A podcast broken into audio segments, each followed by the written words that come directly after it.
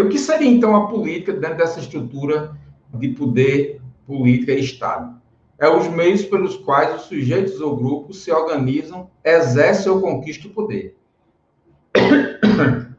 Desculpa. Então, isso é uma, uma, um conceito assim, bem simples para que a gente possa entender. Um sujeito ou um grupo. Então, ou pode ser Ney isoladamente, ou pode ser esse grupo aqui se organizar para exercer ou conquistar o poder. Existem várias formas de conquista de poder. Uma das formas de conquista de poder é o voto. Então, digamos que esse, esse grupo se organize, escolha Clara como a representante do grupo, e aí todo mundo vai fazer página de Facebook, no Instagram, e vai canalizar os olhares dos internautas, né? vai construir outdoor, enfim, vai construir o nome de Clara para que ela represente esse grupo. E nas eleições municipais de 2022, lá em São Mamede, Clara será eleita vereadora da cidade, uma das mais bem votadas.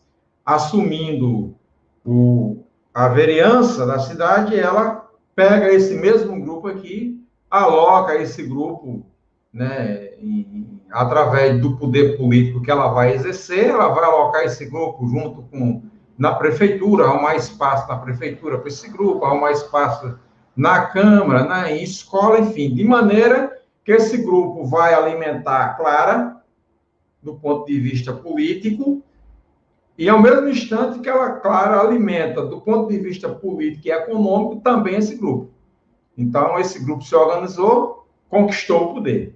Mas digamos que essa não seja a via desejada por esse grupo. Esse grupo resolva fazer uma guerrilha, depois você pode estudar um pouco mais sobre guerrilha, se armar e fazer uma revolução na cidade, ocupar a prefeitura, tirar o prefeito e é, tornar Expedito Oliveira prefeito é, revolucionário de São Mamede, de Patos, de Santa Luzia ou de qualquer outra cidade. Né? É óbvio que isso é hipotético, isso jamais poderia acontecer, porque para isso acontecer tem muito mais elementos. Mas é uma forma que eu estou dizendo de, de mostrar como esse poder pode ser conquistado. Isso já aconteceu na história, aconteceu. Isso aconteceu na União Soviética, isso aconteceu em Cuba, aconteceu na China, aconteceu na Albânia, né? aconteceu em diversos países, aconteceu a tomada de poder, o povo se revoltou, se armou e tomou o poder do governante e assumiu o poder, conquistou esse poder. Então, foi a forma que se achou de fazer a política nesses locais.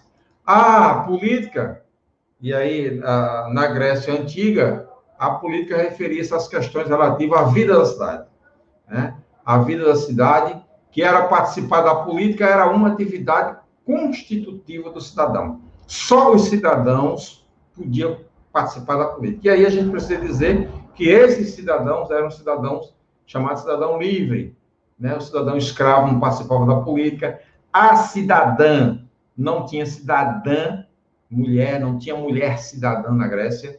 Então eram esses cidadãos eram homens, tá? Livres e com poder econômico é, e com poder econômico. Então, essa era a cidadania grega. Não é a cidadania que a gente imagina hoje, que a gente tem aí Luna Faustino participando da vida política da cidade, ela pode votar, pode ser candidata, ela pode participar da associação, ela pode participar da vida política da sociedade. Ela pode fazer parte do sindicato. Então, a vida política da Grécia era isso. Né?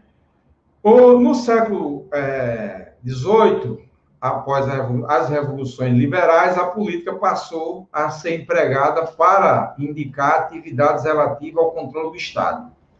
E aí tem um camarada muito interessante que a gente vai ver mais adiante um pouquinho, né? É, Max Weber vai dizer que a política, a prática política significa exercer um papel de liderança no Estado ou na luta pelo poder a fim de controlar a distribuição desse, seja entre os estados ou entre grupos dentro do estado. Então, mais uma vez, entra Max Weber para demonstrar como ele pensa e como ele pensava a questão do Estado, né? Essa prática política. E aqui ele diz, né, em sua fala, que, é, é, que era a forma, significa a forma de exercer um papel de liderança. Então, a pessoa se torna líder, se torna líder dentro do seu estado e para lutar pelo poder, a fim de controlar a distribuição desse poder, ou seja, entre o Estado ou entre os grupos dentro do Estado. Ou ele controla o poder para o Estado, ou ele controla o poder para os grupos dentro do Estado. E aí, quando você olha, eu botei aqui a foto do Congresso Nacional, quando você olha para o Congresso Nacional, se você ligar o jornal às 8 horas da noite, você escuta mais falar hoje é o Centrão fez isso, o Centrão fez aquilo, porque o Centrão apoia o presidente, o Centrão não apoia o presidente. Então, isso é um grupo organizado de deputados, né, que representa todos os estados, parte desses deputados representa os estados, e que esses deputados, defendendo essa teoria, eles fazem parte de um grupo, um grupo que se interessa pela distribuição deste poder. Então, eles querem o poder para si, para distribuir entre si ou entre membros desse grupo. Então, é preciso que a gente compreenda que o centrão é isso. A mesma coisa acontece se a gente imaginar os, os partidos formados pela esquerda, a frente de esquerda, ou frente ampla de esquerda, que também existe no Congresso, e as outras frentes, os chamados outros partidos que não estão no centrão e que compõem o chamado extrema-direita e por aí vai. Então, isso é como a política se desenvolve e como ela se redistribui dentro desse poder. E aí a gente tem que pensar nesse camarada que vocês estão vendo na tela aí, chamado Niccolo Maquiavel. Né? De onde vem a expressão fulano é maquiavélico, fulana é maquiavélica, vem do nome desse rapaz. Ele escreveu o principal livro dele. Né? Ele tem outro livro, mas eu nunca consegui ver. Eu sei que ele cita outro livro no, no próprio livro dele, mas eu nunca consegui ler o outro livro dele, nunca encontrei. Maquiavel vai dizer que a representação dos das três bases sociais, o príncipe, a aristocracia e o povo, confere ao Estado maior estabilidade, pois o conflito entre estes três atores promove a busca pela boa legislação. Se a gente levasse a cabo essa expressão aos dias atuais, é preciso que a gente entenda que isso foi dito no século XVII, né? Se a gente levasse a cabo essas expressão de atual, quem seria o príncipe? O poder executivo, né? O povo seria o poder, o poder legislativo e aristocratas seria o poder é, judiciário. A, a, essa expressão de Maquiavel, ela nos remete a pensar o emaranhado de partido político que a gente tem no Brasil para exercício do poder político. E aí a gente tem, né, e são parte dos partidos, eu não, não coloquei todos aí, mas são parte dos partidos, né? A gente está vendo aqui é, quatro, uns, uns 20 a 25 partidos, existe em torno de 42 partidos legalmente constituídos no Brasil. Partidos, talvez, que você, na cidade de vocês, nunca tenha visto, ele não tenha, a sigla dele não apareça por aí, ou que muito provavelmente só apareça em tempo de eleições, né? Então, a gente tem aqui partidos, né, que a gente não imagina que tem. Né? Mas, além desses, ainda tem mais uns 20. Então, essa, conforme essas siglas todas que vocês estão vendo aí, é isso que representa o chamado poder político, né? Então, esses partidos eles se dividem e, conforme suas ideologias, eles terminam formando os chamados blocos. E aí, o que a gente tem chamado bloco é o bloco a, que a gente chamou agora há pouco de a gente chamou agora há pouco de centrão. Então, essa é a representação do chamado poder político. Tudo bem até aí? A representação, a representação desses poder político são esses partidos? São pelos partidos? É, a representação do poder político no Brasil é feita pelos partidos. Né? Então, e, são... e muitos são corruptos, né? Ah, óbvio. A corrupção não é do partido. É importante que a gente diga isso. A corrupção não é do partido. A corrupção é dos indivíduos que estão nos partidos.